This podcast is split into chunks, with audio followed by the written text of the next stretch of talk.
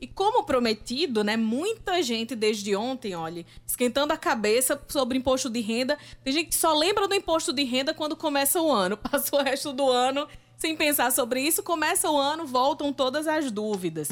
E para né, dirimir essas dúvidas, a gente conversa a partir de agora aqui em estúdio com a Milton Sobral, ele que é delegado da Receita Federal aqui na Paraíba. Seja muito bem-vindo, Hamilton, que participa muito com a gente por telefone, hoje conosco aqui. Seja bem-vindo. Boa tarde. É boa tarde, Ivna. Boa tarde a todos que nos acompanham.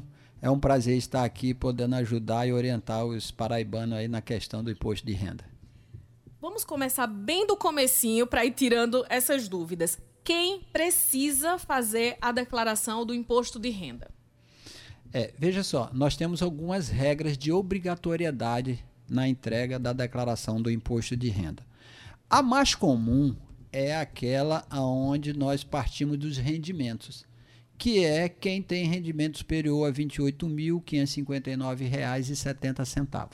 Então, todo aquele cidadão brasileiro contribuinte que obteve no ano de 2022 rendimento superior a R$ 28.559,70, esse contribuinte está obrigado. É só essa regra? Não. Nós temos outras regras. Por exemplo, aquele contribuinte que tem rendimentos isentos e não tributável, que é uma das fichas de preenchimento da declaração, acima de 40 mil reais, esse contribuinte também está obrigado aqueles contribuintes que têm patrimônio superior a 300 mil reais em 31 de dezembro de 2022 também estão obrigados a declarar. Entre outras são essas obrigatoriedades. Também, só para complementar, aquele contribuinte, que é uma coisa que acontece muito, que fez venda de algum imóvel e teve que apurar ganho de capital. Esse contribuinte também está obrigado a entregar a declaração. Aquele contribuinte que faz aplicação em bolsa, bolsa de valores assemelhados, esse contribuinte também está obrigado a entregar a declaração. Então, em regra geral, são esses contribuintes que estão obrigados hoje a entregar a declaração do imposto de renda. Muito tem se falado e na, nas manchetes né, do que a imprensa divulgou ontem sobre a questão da, da escala, da tabela, né? Antes só precisava fazer a declaração quem recebia quatro salários mínimos. Hoje, quem recebe um salário mínimo e meio já precisa fazer. E aí muita gente fez, ah, mas é uma regra nova. Não é nova, né? É, na verdade, assim, de, vamos esclarecer um pouquinho antes. Não que a reportagem é, esteja incorreta, é, não é bem assim, mas é importante deixar claro que nós que pagamos imposto, esse imposto ele é todo mês é antecipado, ou seja, quem é empregado, ele todo mês é antecipado. E, e como é que é feita essa antecipação? É, ela parte de uma tabela mensal. Para quem entrega anual, você tem uma tabela anual, mas todo mês existe uma tabela mensal. E é importante deixar claro que lá na tabela mensal ela tem umas faixas. A primeira faixa é R$ 1.913,98, mas não é do salário, é a base de cálculo do imposto. Ou seja, se o seu salário, ou seja, se você ganhar é, um salário de R$ mil reais, provavelmente você não vai cair nessa escala. Por quê? Porque antes dele aplicar a escala, ele vai deduzir alguns, algumas deduções que é previsto em lei para a tabela mensal. Por exemplo, a previdência que você paga todo mês. Então, quem ganha dois mil reais, quando descontar a previdência, ele vai ficar abaixo dessa primeira, dessa primeira faixa, que é R$ 1.903,98. Então, o contribuinte hoje, considerando o salário mínimo, que eu não. É, acho que nós ainda não temos, mas vamos considerar um salário mínimo aí de 1.320, que era um número que estava sendo aventado aí, estava é, é, sendo publicitado. Esse valor, se você aplicar 1,5%, ele vai chegar ali a 1900, 1998, alguma coisa assim, que mesmo que você ganhe 2 mil reais, quando você, na tabela mensal, você deduz a previdência, vai ficar abaixo desse valor. Ou seja, não é verdade que quem ganhar um salário mínimo e meio vai ter que declarar. Não é verdade. Então, isso não é verdadeiro. É lógico, está muito próximo ali? Tá, está muito próximo.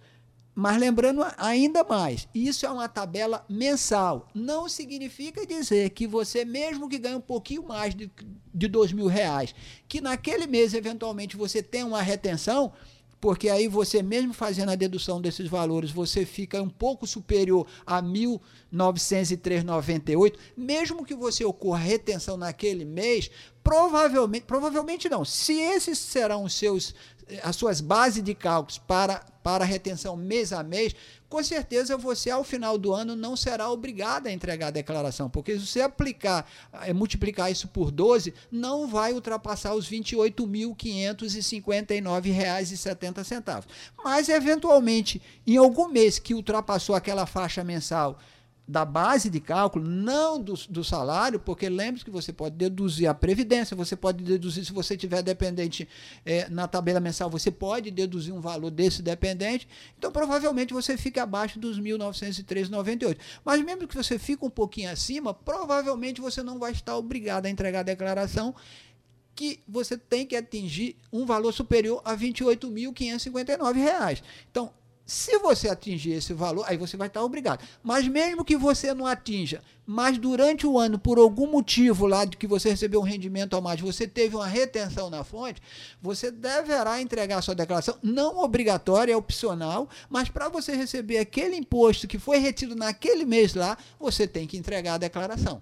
E lembrando mais, que esse contribuinte, mesmo que ele faça isso um ano depois, ele não vai ter multa, porque ele não estava obrigado a entregar a declaração naquele ano específico. Então, é, é, não é um assunto fácil da gente uhum. conversar aqui, é. mas eu acho que eu, aqui na explicação a gente mostrou que, é lógico, a reportagem do jornal mostra, não, quem ganhar a, acima de um salário mínimo e meio vai pagar o imposto.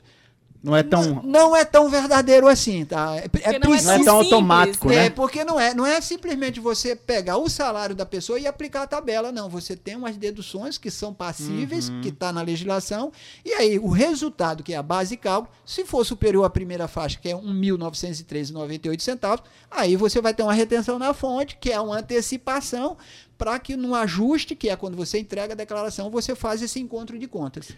Eu acho que é o seguinte, na dúvida, ou procura receita, ou procura um, um contador, não é, não é, Hamilton?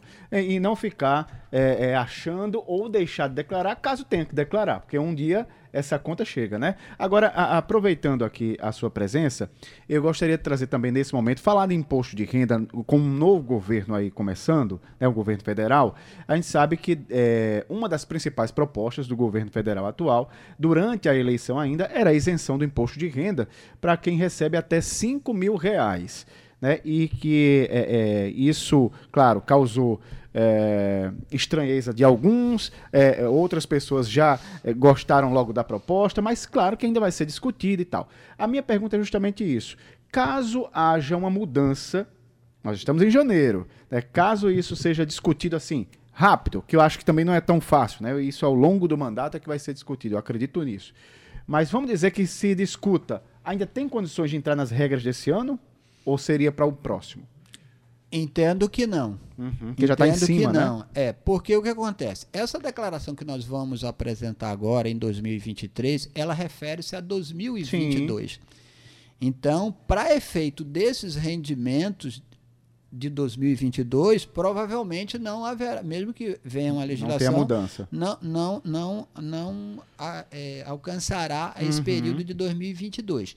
Mas, se houver uma mudança da legislação agora, para aquelas retenções mensais, né, que a partir do mês de janeiro cada um de nós vamos sofrendo ah. com relação à nossa empresa, aí poderá ser aplicada uma nova legislação, é, alguma mudança, é, é, lógico que vai, vai acontecer para aqueles rendimentos mensais que a gente vai recebendo e tem a, a retenção na fonte. Aí, provavelmente, por exemplo, se houver uma alteração da tabela, aí já vai se aplicar ao ano corrente.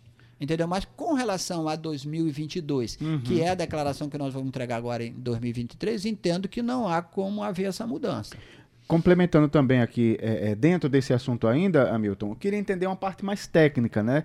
É, é só o presidente ou a equipe econômica determinar a nova, é, a nova faixa de liberação de isenção Ou não? Tem todo um processo aí. Eu queria que você me explicasse mais tecnicamente. É, é, não, é até quem ganha até 5 mil, é, vamos dizer que passa essa proposta, né? É, vai ser isento do imposto de renda. Ou não, quem ganha até 4, quem ganha até 3. Isso em termos de economia mesmo, assim, para não causar um prejuízo aos cofres públicos. Como é que, que é isso? É fácil assim? É só uma canetada? Não. É, primeiro, é óbvio que a gente precisa de uma decisão do legislativo. Né? Uhum. Então, a gente precisa de lei para que haja essa alteração. Então, esse é o primeiro ponto que eu acho que é um ponto aqui que fica muito claro para as pessoas. Mas vamos entender como é que é a tributação da pessoa física hoje, do imposto de renda da pessoa física. Ele é uma tributação progressiva, ou seja, à medida que você ganha mais, você paga um percentual a maior. Para você ter uma ideia, hoje, hoje, né, considerando a tabela de hoje, considerando o, os percentuais que estão na lei, quem ganha acima de R$ 4.664,68 já está na última faixa, hum. que é 27,5. Nós temos quatro faixas. Nós temos a primeira faixa, que é 7,5%, ou seja, aquele contribuinte que ultrapassou um pouquinho da base de cálculo, acima do valor mensal lá de R$ 1.903,98, ele já pega a primeira faixa, então, que é 7,5%. Então mudaria muita coisa aí, né? Exatamente. Então, à medida que você vai subindo, para você ter uma ideia, quando a primeira faixa vai de 1903,98 até 2.826,65, a segunda faixa já vai de 2.826 até 3.751, que é 15%, a terceira faixa de 3.751 até 4.664, que é 22,5%, e a partir acima de 4.664,68 você já está na faixa dos 27,5%. Uhum. Então hoje para você é, alterar a legislação e dizer, ó, quem é, base de cálculo até 5 mil reais vai estar tá isento, nós vamos ter que buscar essa diferença de arrecadação a quem está acima desse valor. Mas aí que tá, era nesse ponto da tabela que minha próxima pergunta já seria sobre isso, e como você começou a falar, já me deu o gancho para isso. Quem ganha 5 mil reais já contribui nessa faixa mais, mais alta. É, e aí, quem ganha 50 mil reais por mês contribui na mesma porcentagem. É injusto, né? É injusto. Assim, Exatamente. De forma leiga, é bastante injusto. É. Né? Na verdade, existem algumas propostas de alterar essa tabela para um percentual maior. Uhum. E eu concordo contigo. E olha, é, é importante que o cidadão entenda a tributação ela tem que ser proporcional ao que nós chamamos de capacidade contributiva. Uhum. Tá? Então, se eu tenho capacidade contributiva para pagar um determinado tributo, então eu devo pagar dentro daquela minha capacidade contributiva. Ou seja, quanto mais você tem essa capacidade, mais você deve ser tributado, porque é uma, é, é, é uma lógica que todos, que todos até entendem. Por quê? Porque é, uma, é justa essa lógica. Quem ganha mais, paga mais. Mas Quem ganha vai, menos, paga menos. Mas quando vai para o Congresso, quando. E aí falam de forma bem genérica, ah, vamos taxar as grandes fortunas. Aí a votação não chega. Aliás, o projeto nem chega ao plenário para ser votado, porque muita gente que está nessa faixa de ganhar, sei lá, 10 mil reais, 10 salários mínimos ou até menos que isso, acha que para essa pessoa a tributação vai aumentar. E na prática não aumenta, vai aumentar para quem ganha muito mais que isso, né? Exatamente. E, não e melhoraria para os cofres públicos a questão de, de melhorar a receita sem punir tanto quem ganha menos. É, e aí pegando um gancho, Ivna, nessa, nessa sua colocação, só, só um exemplo. Por exemplo, nós vamos comprar no supermercado uma lata de leite em pó. Eu, né, tal, eu com certeza eu ganho um pouquinho melhor, talvez, do que muita gente. Mas eu vou lá comprar uma lata de leite. Mas vamos pegar um cidadão que ganha um salário mínimo. Ele vai lá no supermercado comprar uma lata de leite em pó. O Neymar também vai lá no supermercado comprar uma lata de leite de leite em pó. A mesma marca, aqueles mesma marca, o mesmo modelo, tudo exatamente igual e os dois vão estar pagando o mesmo imposto. E aí você vem para a, a questão da, da da, de, de, ter justi justiça na, na, na, tributação. Olha, o Neymar com certeza tem muito mais capacidade contributiva de pagar uma lata de leite em pó mais cara e pagar um imposto maior do que eu, que sou um, sou um cidadão que ganha um salário mínimo. Uhum. Então, assim, é muito importante eles entenderem isso, porque é justamente essa questão da tributação de grandes fortunas, do imposto de renda, ou seja, quem tem capacidade de pagar mais deve pagar mais, deve arcar com, com a parte maior de um bolo da arrecadação. Uhum. O problema é que quem está lá é, é, ganhando mais não está interessado nesse debate, né? E choca a quantidade de gente que nem ganha tanto assim e que fica defendendo a pessoa que ganha muito. É. Porque, é. por isso que eu falei, a pessoa que está ali no intermediário. Porque quem ganha vive muito bem, muito melhor do que muita gente que ganha salário mínimo, claro. Mas quem ganha hoje 10 salários mínimos, né? Que, que o salário mínimo ali na faixa de 1.300 e alguma coisa, vive muito bem para o custo de vida que nós temos hoje. Mas não é aquela taxação de grandes fortunas, por exemplo, não vai afetar essa pessoa. Mas são essas pessoas que estão nessa faixa que brigam mais. Não é o rico, não é, é o milionário que está brigando. Porque o rico, são só um parênteses bem grande ali. aqui, muitos dos ricos ficam ricos porque sonegam. Vamos, vamos ser bem realista. Acontece também. Não, e a Receita Federal tem feito operações justamente para. E é essa a minha pergunta pra agora para né? Milton. Justamente sobre essa parte mais da investigação, de ficar em cima, de fiscalizar esse pessoal. Como é que está aqui na Paraíba, né? Você é, é delegado aqui na Paraíba, é, da Receita. É, nos últimos anos, a gente pode é, é fa falar que aumentou a quantidade de pessoas é, investigadas não, mas eu digo identificadas, que é, recebem uma advertência para pagar e que pagam. É, como é que está isso em relação? Ou vocês têm essa dificuldade assim de, de é. conseguir é. com que a pessoa que deve pague? Na verdade, na verdade você tem uma parte da sociedade é, que eventualmente é, você deve fazer um trabalho de que nós chamamos um trabalho assim de compliance, né? Um, um, de, de, conformidade, aonde você mostra para o cidadão, olha, você deve, a Receita tem informações sua que você deve isso. Hum. E, portanto, ela apresenta isso para você e diz, ó, você deve pelo menos no mínimo pagar imposto sobre isso. Então a Receita tem trabalhado muito nesse sentido, no sentido da transparência. Um exemplo é a, a apresentação da declaração pré-preenchida, ah. aonde você a Receita apresentou, ó, nós temos todas essas informações aqui sua. Então você concorda com esses valores? E aí se você concorda, você vai lá confirma e aí a sua tributação, é, é, o seu imposto vai ser cobrado. Então ah. esse, esse é um contribuinte que você tem, a Receita tem trazido isso. Por quê? Porque a Receita, na verdade, ela não tem uma estrutura para fiscalizar todos. Até porque quem paga é, a Receita Federal somos todos nós. A estrutura do serviço público, de um modo geral, é paga com arrecadação do contribuinte. Então, à medida que você começa a ter uma estrutura muito inchada, você vai comprometer o orçamento. Embora você diga assim, ah, não, é, realmente, é, é, na verdade, na Receita Federal, quem cuida de arrecadação o, é, é, um investimento, não é gasto. Mas isso tem os limites. Uhum. Então, a Receita tem trabalhado muito com as informações que recebe de várias fontes, e aí clareia, põe isso para o cidadão, para o contribuinte. Isso não, é, não ocorre só com pessoa física, mas ocorre com pessoa jurídica também.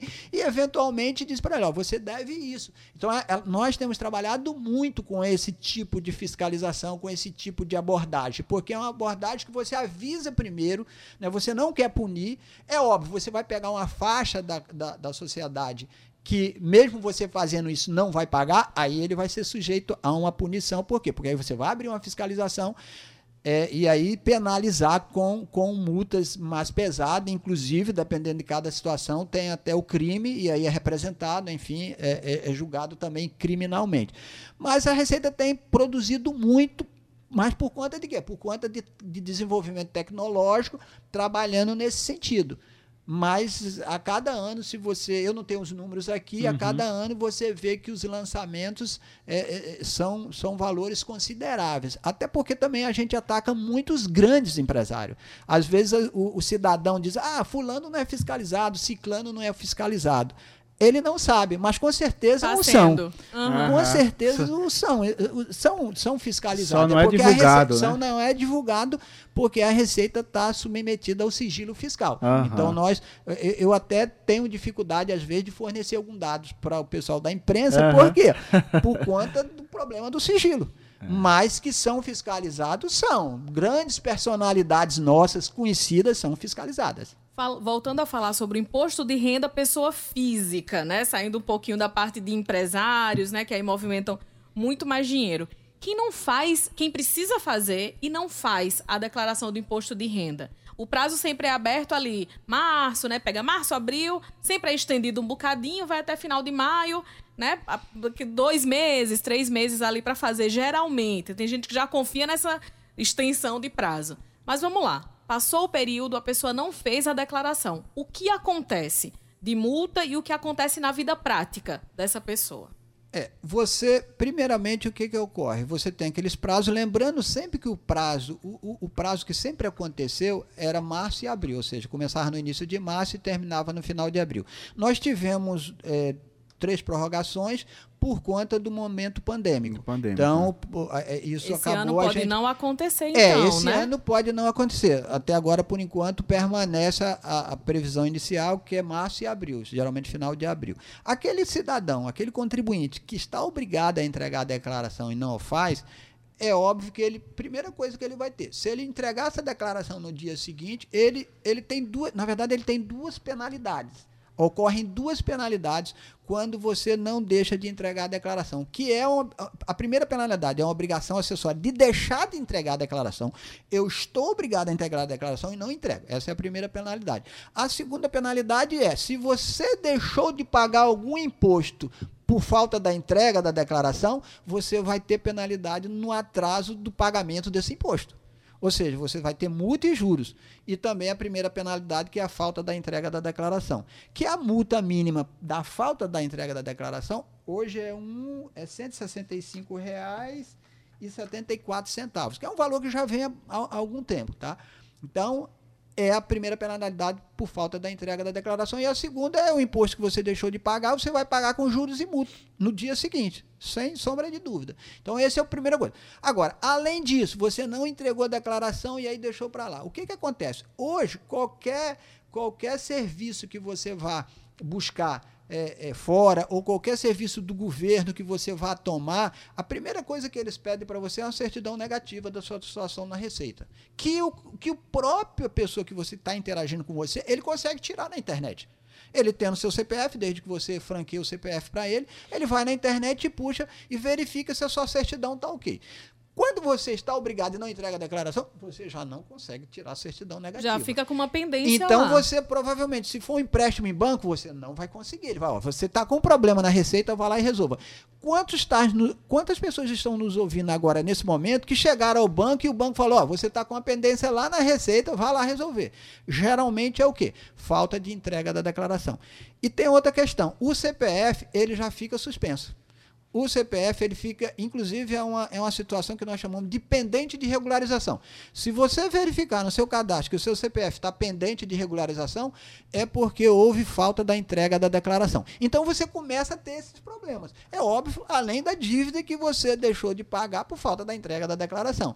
E aí é, é, é um complicador grande. Por quê? Porque hoje o CPF, em qualquer transação que você vá fazer, ele vai ser demandado seu. E aí, geralmente, esses órgãos, essas entidades, vai verificar se você está ok na área federal. E aí, se você não estiver, você vai ter dificuldade em, em contratar, enfim, ou receber algum serviço, algum benefício do governo.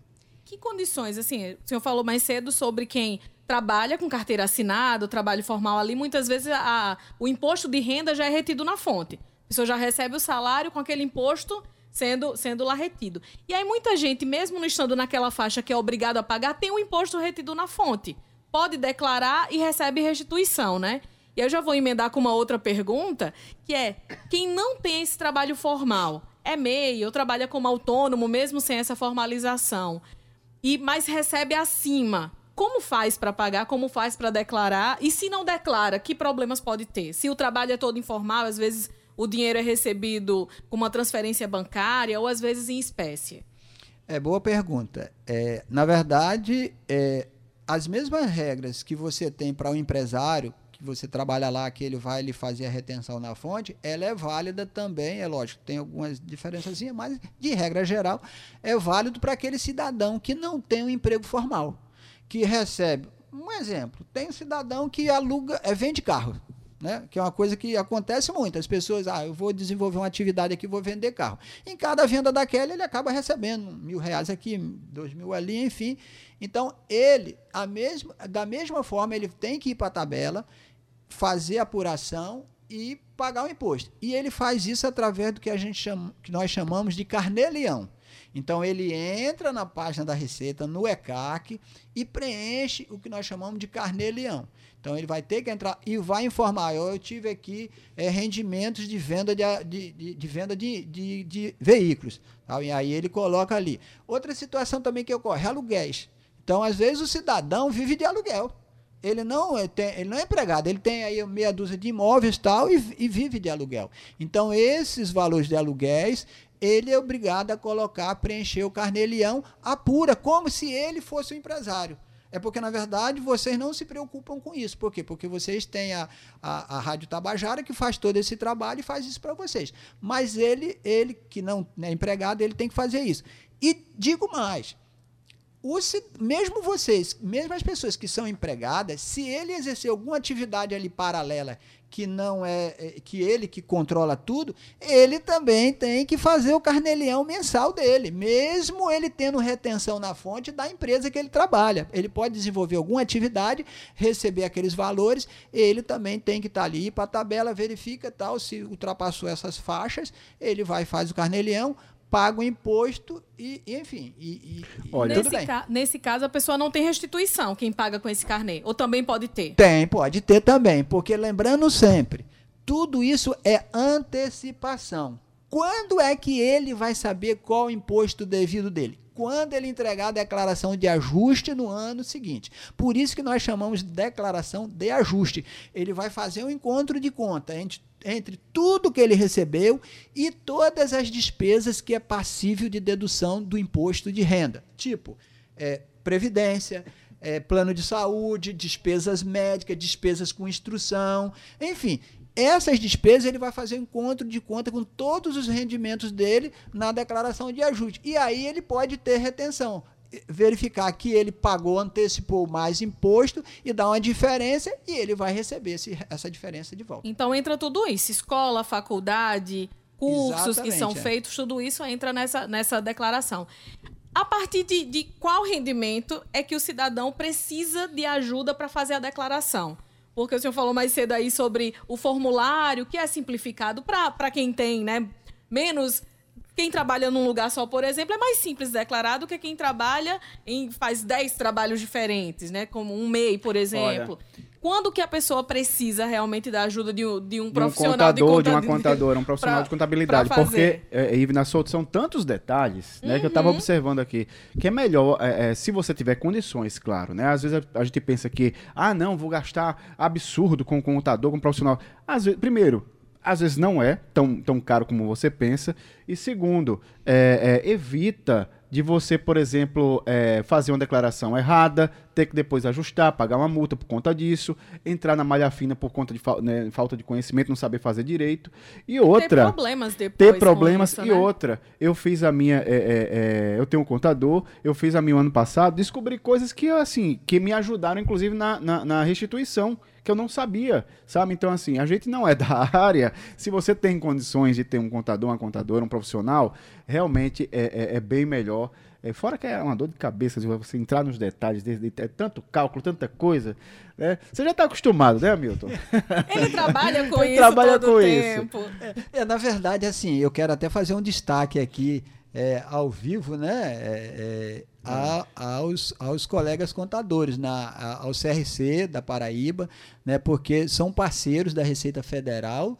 Né, que nós, ontem foi é, dia é uma... do empresário contábil, né? É, foi, acho que foi ontem. Foi ontem, foi dia, dia 12. É, se eu não me engano, foi ontem. Então, assim, é, na verdade, destacar a importância do profissional de contabilidade. Tá? Então, é interessante que se você tiver dificuldades em preencher a sua declaração, até porque você tem muitas fontes de renda, despesa, é importante que você busque esse profissional.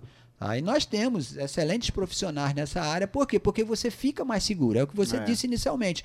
Você evita de você ter alguma um dissabor lá na frente, por quê? Porque você está sendo é, acompanhado ali, sendo orientado por um profissional. E, e, e, nem sempre o valor é algo assim que, que a pessoa que está buscando esse serviço não tenha condições de fazer uhum. esse pagamento. Mas é importante, então, que ele busque o profissional de contabilidade, que é o profissional. Quando nós estamos doentes, nós buscamos um médico. Uhum. Então, se você tem uma empresa, ou se você tem que fazer alguma coisa em relação à tributação, é importante que você pegue a orientação do profissional de contabilidade. Se automedicar não é muito legal. É. Falando de. saindo um pouquinho de imposto de renda, mas é, falando de Receita Federal, no meio de várias operações que são realizadas no país todo, tem muito trabalho social que é realizado pela Receita com esse material que é apreendido, né? Material que está sem nota fiscal, mas é material original ali, é apreendido e depois ele é doado para instituições, né? Exatamente. Foi bom você é, é, é, abordar esse tema, porque nós aqui hoje na Paraíba, na verdade na quarta região fiscal, que são os estados do Rio Grande do Norte, Paraíba, Pernambuco e Alagoas, nós esse ano nós mudamos esse processo de doação de mercadorias para as entidades. Então é necessária, é necessário que essas entidades é, existe um, um, edital que já está publicado na página da Receita, aonde essas entidades, inclusive nós já fizemos contato com várias que já, que já trabalham com a gente, que elas apresentem um projeto, enfim, para que seja feita uma avaliação para realmente a gente determinar o quanto a, a gente deve doar para essas entidades. Mas é um trabalho que a Receita vem fazendo há anos, que é o que? Ajudar essas entidades. Na, na verdade, é, é um processo interessante, né? Porque como é que funciona? A mercadoria entra, do estrangeiro entra, paga seus tributos normais, isso vai para o Tesouro, o Congresso volta um orçamento e isso volta através de serviço, educação, saúde, segurança, enfim. Essas mercadorias que são apreendidas deixaram de pagar seu tributo. E nós agora, com essas mercadorias em mãos, nós temos que fazer com que e o resultado da venda dessas mercadorias e, que nem sempre são doadas para entidades, mas são doadas para prefeitura, Estado, o, governo federal, enfim, também recebem essas mercadorias. É, é, importante que o cidadão entenda que, na verdade, isso é um imposto que deixou de ser pago lá na entrada e está voltando para ele de, em, em forma de serviço. E aí, essas entidades que trabalham com crianças, que trabalham com idosos, né, com várias atividades, elas estão aptas a estarem solicitando essas, essas mercadorias para que elas façam frente a um serviço que, em tese, deveria ser o Estado que deveria estar proporcionando. Mas nós sabemos que o Estado não pode tudo, né, não tem braços e mãos para alcançar todos, e tem essas entidades, e aí, dessa forma, a gente pega aquele tributo que deixou de ser pago através de doação dessas mercadorias para essas entidades. E diga-se de passagem, nós temos vários parceiros aqui que têm né, recebido essas mercadorias e faz, faz uma grande diferença. Então, esse é um dos trabalhos que a Receita faz na área social. E, portanto, esse ano a gente está com um edital o prazo para entrega dos projetos vai do dia 16 até o último dia de janeiro, que é dia 31, se eu não me engano. Uhum. É, para que eles apresentem esses projetos, tenham documentação, que eles já estão é, acostumados a apresentar essas, essas documentações para estarem aí é, se habilitando a estarem recebendo durante esse ano essas mercadorias. Até porque tem um detalhe, Ivna. É, nós só podemos é, doar essas mercadorias para essas entidades ano sim, ano não. Porque no ano em que tem eleição, é proibido a doação para essas entidades. Então, esse ano, como não tem eleição, aí nós vamos estar é, fazendo ah, esse processo de doação. Legal. Então, é importante. E aí, pegando um gancho ainda nisso, hum. porque eu acho que tem a, a ver um pouquinho com a questão da declaração, ainda do imposto de renda, lembramos que nós cidadãos que fazemos a declaração no formulário completo, porque quando você vai fazer a sua declaração, ele lá dá duas opções ali, ou você faz fazendo as deduções legais, que é um formulário completo, ou faz aquela simplificada. É tudo dentro do mesmo programa, mas que você pode na completa estar tá destinando parte do seu imposto. E aí veja só, não é doação, é destinação. E é algo importantíssimo, porque como eu falei inicialmente, o, o dinheiro arrecadado dos impostos vão para o tesouro e o orçamento é votado e esse dinheiro volta. Na declaração do imposto de renda, o cidadão ele pode destinar até 3%, tanto para o fundo do idoso como para o fundo do Estatuto da Criança e do, do Adolescente, para que sejam aplicados naquele município, porque geralmente esses municípios, o próprio Estado, tem esses fundos, ou seja, esse dinheiro que o cidadão que entrega a declaração no formulário completo pode destinar na sua declaração parte desse imposto e que esse imposto vai ficar aqui no estado ou naquele município que ele escolheu ali. O programa é muito simples de preencher, já tem os municípios com CNPJ, ele vai lá, o programa calcula qual é o limite de destinação que ele pode fazer e aí ele pode estar tá destinando para essas entidades aqui na Paraíba. É algo em que o cidadão diretamente diz: oh, Eu quero que meu imposto vá para esse local. Uhum. Diferente do que acontece normalmente, que é pago o imposto, vai para o tesouro, vai para um orçamento, e às vezes acontece desse dinheiro nem chegar naquele município. E aí é uma oportunidade que o cidadão, que o contribuinte tem de destinar parte do seu imposto para o município que ele, que, ele, que ele nasceu ou que ele vive. E, e isso tem, nós temos um potencial enorme, eu não tenho os números agora, para que isso seja feito. E aí esse dinheiro fica aqui na Paraíba, fica no município uhum. dele e é certeza que vai ser aplicado numa área que nós sabemos que tem necessidade, que é a área da criança e do adolescente e dos idosos. Queremos agradecer muitíssimo a sua vinda aqui, essa conversa muito informativa. Tirar muitas dúvidas. Vamos continuar nos falando que em breve já vai ter as datas, vão ser divulgadas, né? A gente vai trazendo todos, todos os detalhes aqui. Muito obrigada, Milton Sobral. Obrigado, nós agradecemos e estamos sempre à disposição.